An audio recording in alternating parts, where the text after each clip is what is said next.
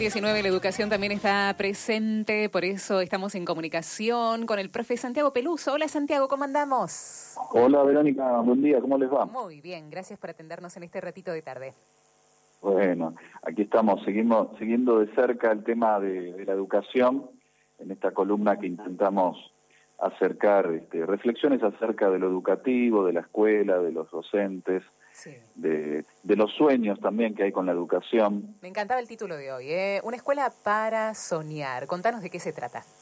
Claro, ese es el, título de un capítulo de ese libro eh, que recoge documentos del Papa Francisco sobre educación.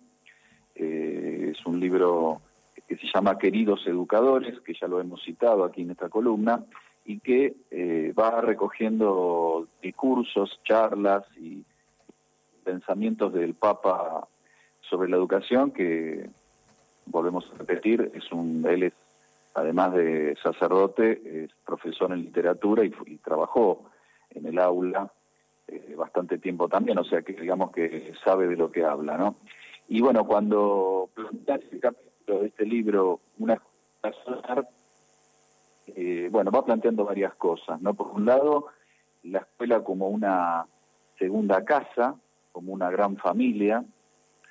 Eh, por cierto que con todo lo que se pueda criticar a, la escuela argentina, por ejemplo, en particular, eh, para los chicos es, el, es uno de los lugares eh, todavía más nobles que les, que les queda, la escuela. y especialmente para los sectores más desfavorecidos de la sociedad, ni que hablar, ¿no?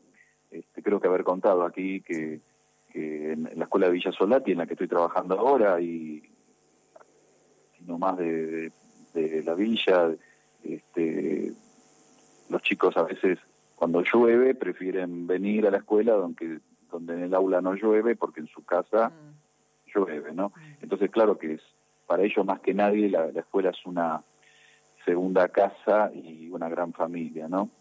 Y plantea también Francisco el tema de los sueños y cita a Luther King. Eh, claro, hay que recordar que la, charla esta, eh, en la que, estamos recordando del Papa Francisco, eh, la da en un barrio de Nueva York, en el barrio de Harlem, ¿no?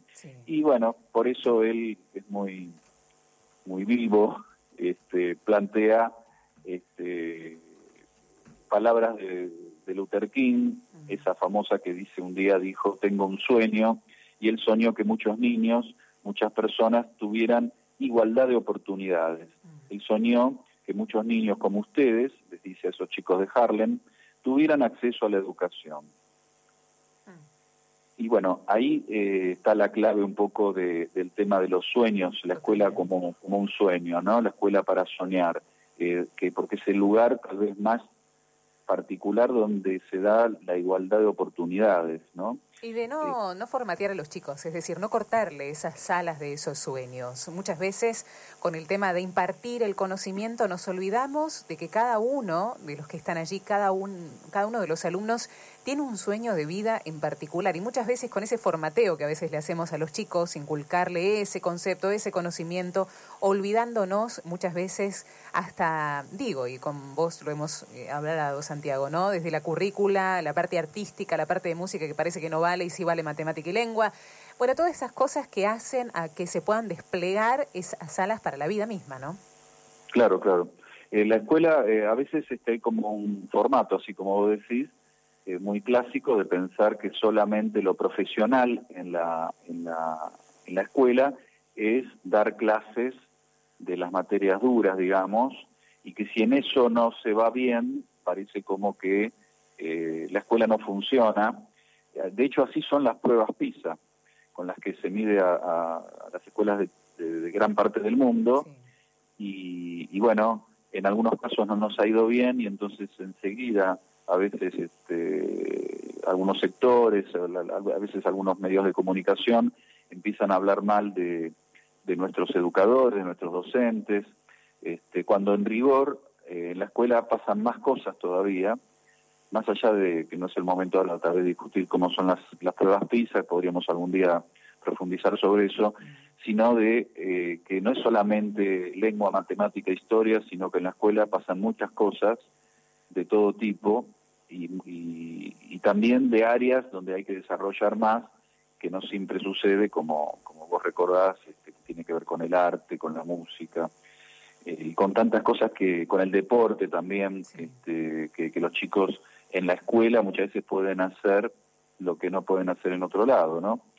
Eh, también eh, plantea Francisco soñar para no perder la esperanza en un mundo mejor. ¿Mm? yo creo que un poco con esta frase lo que está marcando es que siempre la escuela es como una especie de lugar de, esperanza, ¿no? Algunos llaman un poco la docencia como el Ministerio de la Esperanza, eh, porque es, eh, es evidente que el maestro eh, les habla a los chicos con respecto a lo que es el futuro de ellos mismos, ¿no? Ayer, en una, un encuentro que tuvimos aquí en, en la escuela con los docentes, porque es un día de trabajo, ayer fue un día de trabajo de reflexión en todas las escuelas para los docentes, eh, justamente vimos un video eh, de una maestra norteamericana que dio una charla, que dio en, la, una TED. Estas, charlas TED. Sí, súper interesantes, sí. Sí, bueno, eh, si la querés ver en particular, se llama La vocación obligada. Algunas, en algunos lugares aparece como un niño necesita un campeón.